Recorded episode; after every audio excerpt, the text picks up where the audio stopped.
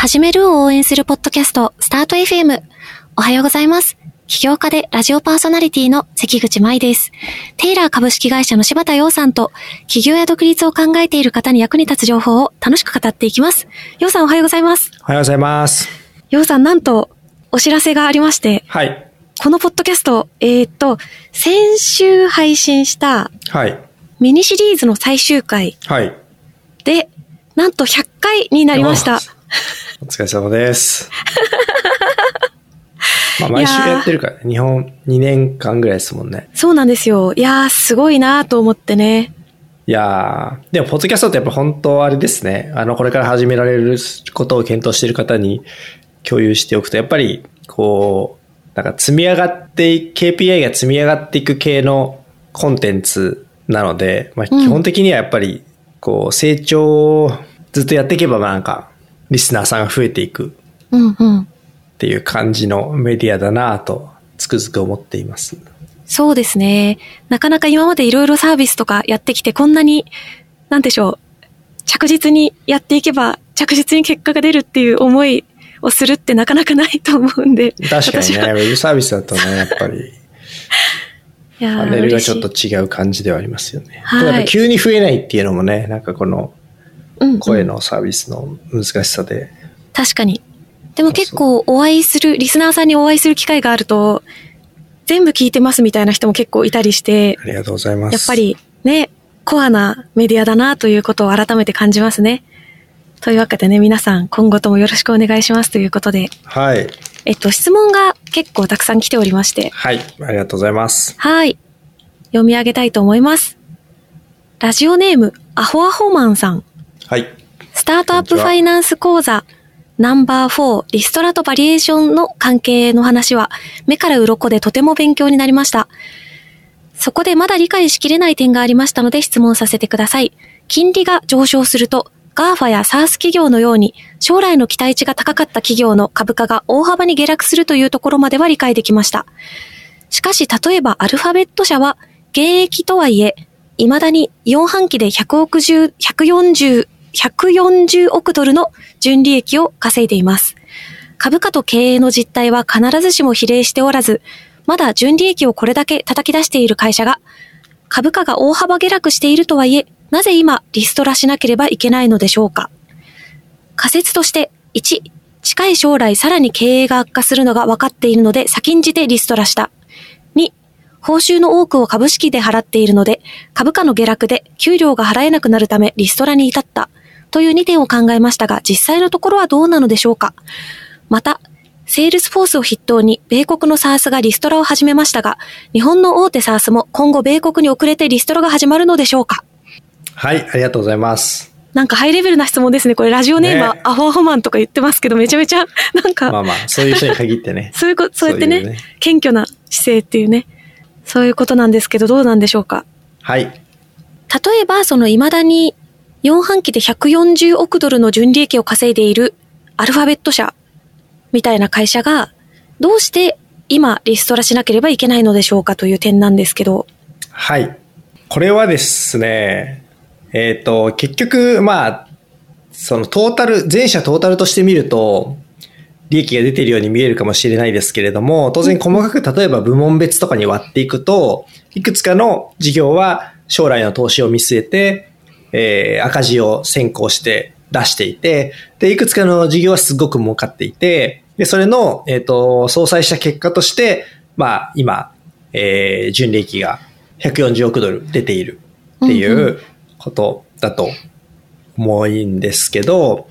えっと、まあ、これは大きな企業は、まあ、 GAFA だけじゃなくて日本の企業も、あの、大きな企業はこうしてると思うんですけれども、やっぱ社内に当時判断をするハードルレートという、社内の、まあ、あの、割引、前回のエピソードでいう割引率みたいなものを社内で持っていて、で基本的にはそれを下回ったら、そのプロジェクトは、えっと、まあ、閉じると。いうことをするのが、まあ本、まあ、普通の、というかあるべき経営判断になるので、まあトータルで利益が出てるとはいえ、えっと、その個々のプロジェクトを見ていくと、まあ割引率が上がったので、それに見合わない投資は、えっと、削減されたとうんでその結果として、えっと、まあ、余剰人員が出たので、えーリストラを行ったということかなというふうに思います。なるほど。めちゃめちゃわかりやすい話でしたね。へえ。どうなんでしょうそのリストラせずに、儲かってるところに移動してもらうみたいなわけにはいかないんですかね。これだから、これがですね、結構その、株価の付き方っていうことと、いわゆる生きている日々の生活感覚と一番ずれてるところなんですけど、うん。えっと、株価ってやっぱ将来のこう期待リターンを織り込んでいるんですよね。その前回の金の話じゃないですけど。だから結局今ついてるう株価っていうのは、あの、将来、例えばそれらの先行投資しているものから得られるであろう期待リターンみたいなものも含んだ値段なんですよね。はいで、。それの基準が変わったので、えっと、正当化されないプロジェクトが出てきましたと。うんうん、で、それを、えっと、他が利益が出ているからといって、えっと、そっちに動動かしたところで、今度そっちの収益性が悪化するので、ああ、そっか。その株主視点から見ると、えっと、それは結局、じゃあ、えっと、今ついてる株価っていうのは本当はもっと低低いのねっていう話になってしまう。っていうところが、なんか、あの、ここがやっぱりですね、すごく、うん感覚的には理解しづらいところで、要するに株価っていうのは高いとか安いとかっていうのは存在そもそもしてなくて、えっと、みんながその時に、要するに高いと思ってる人は売って、安いと思ってる人は買っちゃうので、えーその時その時で、えっと、無限の将来まで織り込んだ上での株価っていう風になってるんで、うーん。だから今、儲かってるかどうかっていうのは、もう込みの計算になっちゃってるってことですね。ああ、それが、もりそれが儲かんないっていう前提が変わるのであれば、じゃあ株価も変わりますねっていうロジックになっちゃうってこと。へえ、なるほど。ありがとうございます。じゃあこれがね、1個目の回答で。で、次なんですけど、セールスフォースを筆頭に米国の SARS がリストラを始めましたが、日本の大手 SARS も今後米国に遅れてリストラが始まるのでしょうか？こちらどうでしょうか？これですね、その、まあもちろん、えっと、正面から答えようとすると、うん。えっと、日本の雇用は規制の前提が違うので、うんうん。っていう話になるんですけど、でこれ僕もちょっとわかんないところで、えっと、面白いなと思っている部分で、まあその、外資系の SARS が、えっと、日本のオフィスを閉じるのかどうかっていうこととは別に、えっと、日本の SARS の会社のバリエーション自体で、アメリカだとほら、割引率が分かる、下がると、えーバリエーションが変わるっていうのは分かりやすいんですけど、はい。日本っていずっと昔から、まあ、ゼロ金利政策で、えーずっと割引率自体は、そのゼロに近いような形になっていて、で、直近も別に上がったかっていうと上がってない。ですと。だから、もし経済が日本だけに閉じているのであれば、えっと、バリエーションの変化はないっていうことになるんですよね。でも一方で、日本の株式市場に投資している人の大半は、まあアメリカとか海外の投資家でもあるし、あるいはその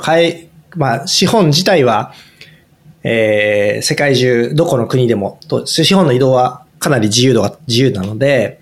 えっと、もともと日本の投資家であっても、世界全体から見て日本の市場はどうなんだろうっていう視点で、えー資源配分することができるので、まあ、結局その株式市場っていうところだけ見ると、各国の利回り云々っていうことの影響はそんなに強くないくて、一番大きいマーケットであるアメリカ、一番基準になってるマーケットであるアメリカに、まあ、連動しやすいですと。ただ、やっぱフルに連動してるわけではないし、えーまあ、日本の企業は日本の銀行から資金調達をすれば、その今の利回りの問題とは無縁で一見いられるように思われるうん。ので、ダイレクトには影響してないと。ただ一方で為替とかを通じ、為替とかその、え世界中の投資家のこう動きに連動して、えっと、影響を被ってしまうっていうところで、で、そこの、じゃあどのぐらい、例えばアメリカの金利が1%変わったら、日本で、えー、何パーセント分ぐらいの威力があるかみたいなのは、結構その、複雑系になっていて、その明確な答えがないんじゃないかなと理解しています。なるほど。ので、えっと、逆に言うとなんでそう、じゃあそういう状況で、えっ、と、日本の企業のバリエーションって、そもそもどうやって行われてるのかっていうか、本当にちゃんとロジカルに行われてるのかうんって。いうのについて、僕は結構疑問があると思っています。ああ、じゃああんまりロジカルじゃなくやっちゃってるかもってことですか？ね。そうですね。多分短期的に見るとすご、あの、ちゃんとロジカルにプライシングされてると思うんですけど、うんうん。すごくマクロに見たときに、えっと、適正かどうかっていうのは、まあ、結構ちゃんと計算してる人がすごい少ないんじゃないかなっていうふうに思います。例えばそうの、ーん SARS で、えっと、まあ、ARR のマルチプルが、なんか20倍だったら普通で100倍だったら高いよねっていう感覚ってさ、アメリカだったらちゃんと、その数式をもとに説明できると思うんですけど、日本の場合は結構難しいと思っています。なるほど。どうなんでしょうリストラ始まっちゃうんですかね日本でも SARS とか。どうなんですかねどうなんでしょうでもまあ調子悪いっちゃ調子悪いってことなんですかねうーん、これ難しいよな。うーん。結構、その、まあ、サース経営されてる経営者だったり、その、まあ、上場株投資している機関投資家の方と話すと、うんなんか割と雰囲気というか、まあ、他のマーケットでどうなっているのかっていうのが、そのいろんなものの相場感の形成の根拠になってる感じがして、なんかあんまりそう、ロジカルに、こう、相場感が構成されている感じがしないですよね。日本の。マーケット。なので、ちょっとよくわかんないですね。まあ雰囲気で決めてるっていうこと これ言うと怒られそうだ。いいですね。私的には雰囲気で決まってるんだって思うとなんかね、逆に救いがあるような感じの印象を受けちゃったりするわけですけど。なるほどなえ、お話ししてる感じどうなんですか？その雰囲気は。いや、もちろんいいっていう人はいないですね、当然ね。まあまあまあまあ。うん。うーん。ただじゃあなんでそれが悪いと思ってるのかっていうと、まあその、アメリカでそういうことがあったから、えっ、と、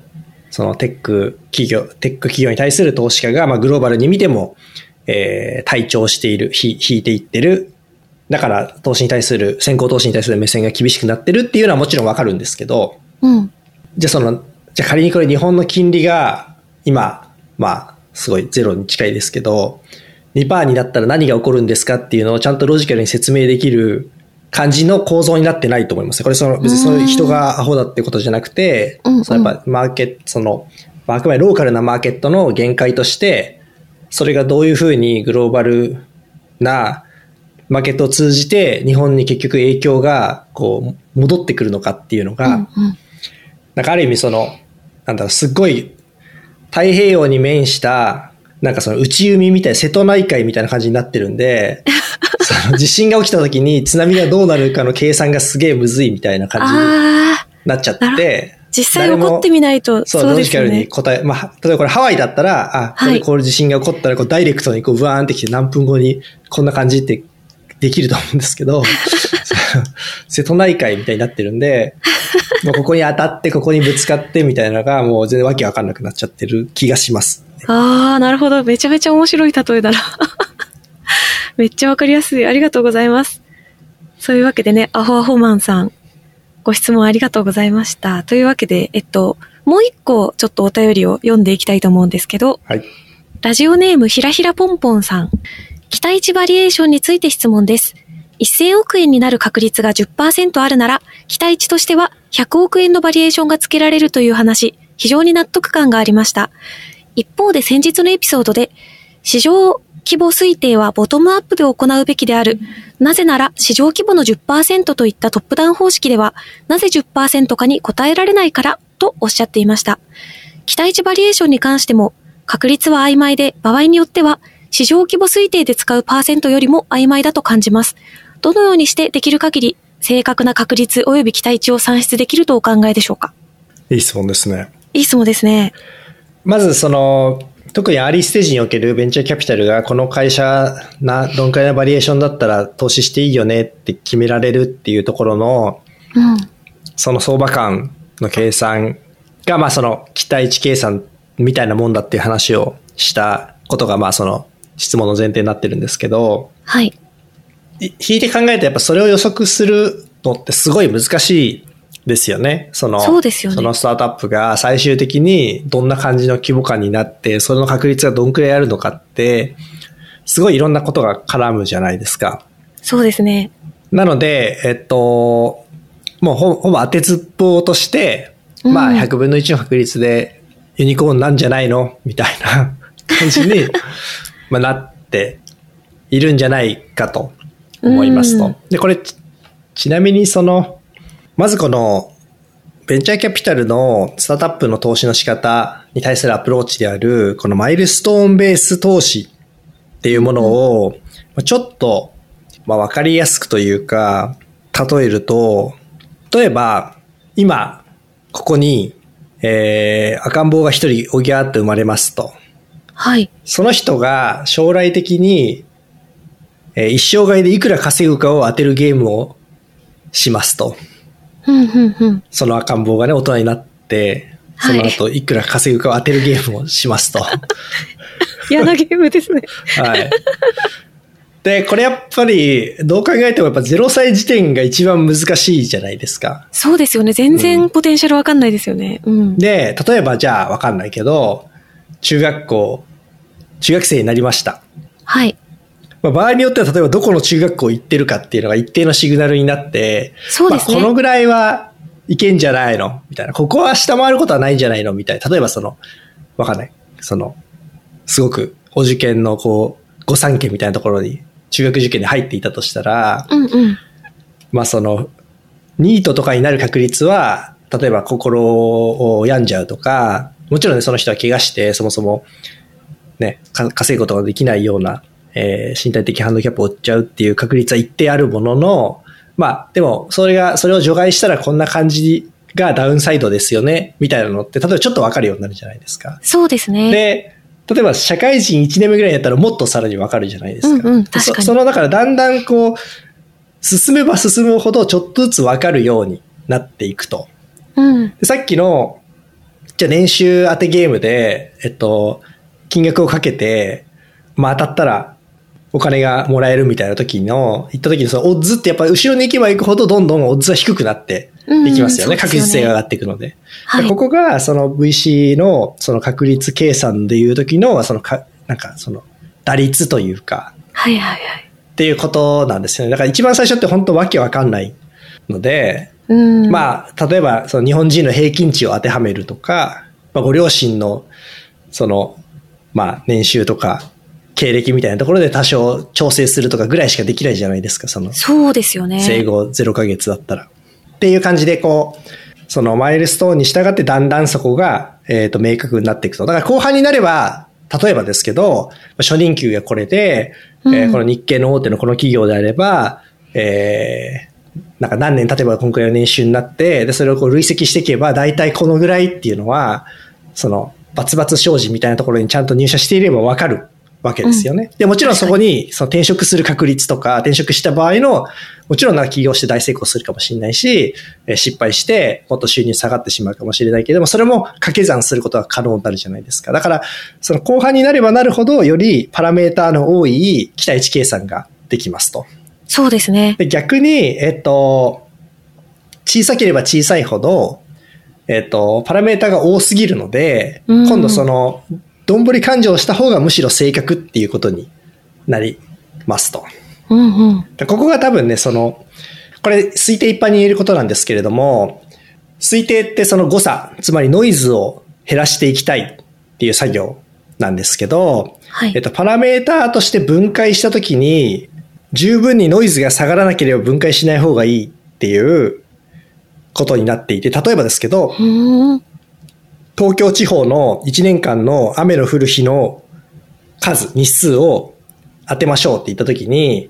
その1年通算で計算する方法、推定する方法もあれば、例えば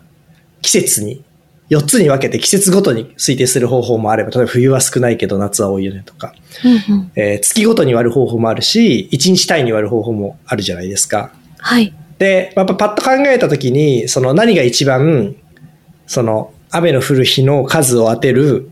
のが当たりやすいかっていうと、やっぱり一一日単位を予測することが当たりやすいくはないだろうなって感じがするじゃないですか。そうですね。なんかそうですね。はい。でそれって、えっと、要するに誤差っていうのは誤差と誤差をかけると誤差が二乗されちゃうんで、うん。えっと、だから二乗されても、それを打ち消すぐらい精度が上がらない限りは割るべきじゃないんですよ、二つに。分解すべきじゃないんですよね。だから、そう考えていくと、やっぱアーリーステージってもう、ぶよパラメータが多すぎるので、一個一個市場規模はとか、その中でシェアはとか、その起業家が何でもいいけど途中で、えー事業を投げ出してしまう確率はとか、なんかそういうのを、えっと、個別に推定していくよりは、もうざっくり、その、エイヤって決めちゃった方が精度が高いっていう、こうんの、流度の、こう、トレードオフみたいなものがあって、まあそれがゆえに、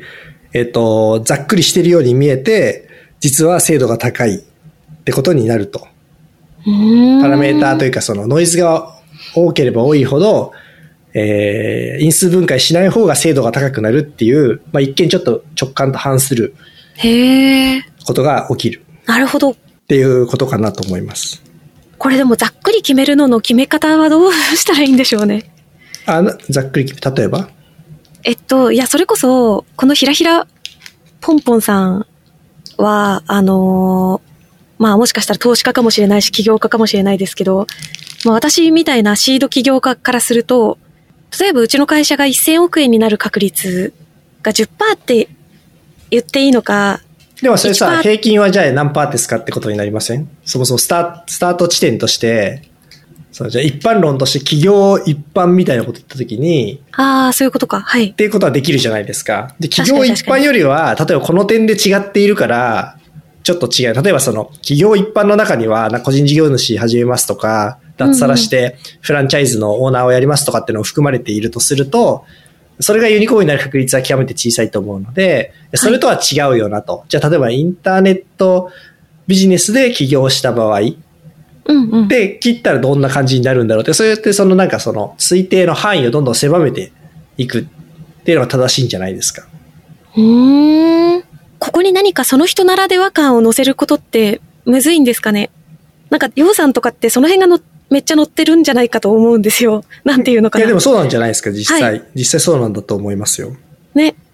そこのパーセンテージって、なんかそれこそ私自分の場合どういうふうに申し上げるべきかは、ちょっと未だによくわかってなくて。でもやっぱそう似た事例を見つけてくるしかなくないですか、そうですね。まあ周りの似た事例とか、似た人とかから、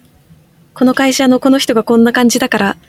例えばね、うんこの、うん、この人よりはいいでしょ、みたいな。そういう。いや、で結局、いや、いややってることも一緒なんで、さっきのその、はいい。や、これは脱サラとは違うって言ってるのと、今の話って質的には一緒の話なので。うーん。確かになるほど。あんまり細かく分解しすぎずに、さっきの赤ちゃんの話みたいな感じで、そうそう、最初であればあるほど、わかんないんで、まあ赤ちゃんのケースであって一番多分正しいのは、普通の日本人の平均の障害年収を答えるのが一番、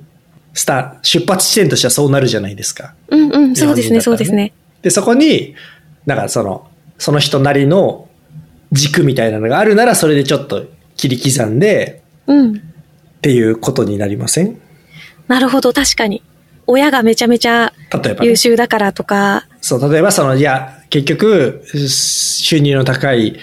世帯に生まれた子供は収入が高いっていう統計があるんだったら、まあ、例えばそれを引用してみると。うんうん。確かに。そんな感じで、ちょっと私も計算を 似た事例から、そうですよね。まあ結局その実際はね、他の人どうなんだろうってところでやろうとししているので、うん、そうそうそう。ねえねえ、あんまり、あの、細かいパーセンテージにこだわりすぎずに、そこはやってみたいと思いますので、ひらひらぽんぽんさんもそんな感じでやってみてはいかがでしょうかということで、ありがとうございます。お便りいろいろ来てるんですけど、ちょっと一旦この2通にしたいと思います。ありがとうございます。スタート FM ではあなたからの質問やメッセージを募集しています。ポッドキャストの概要欄から送ってください。そして最後まで聞いてくださったそこのあなた、チャンネル登録、高評価よろしくお願いします。というわけで今回も聞いてくださりありがとうございました。ありがとうございました。それでは素敵な一日をお過ごしください。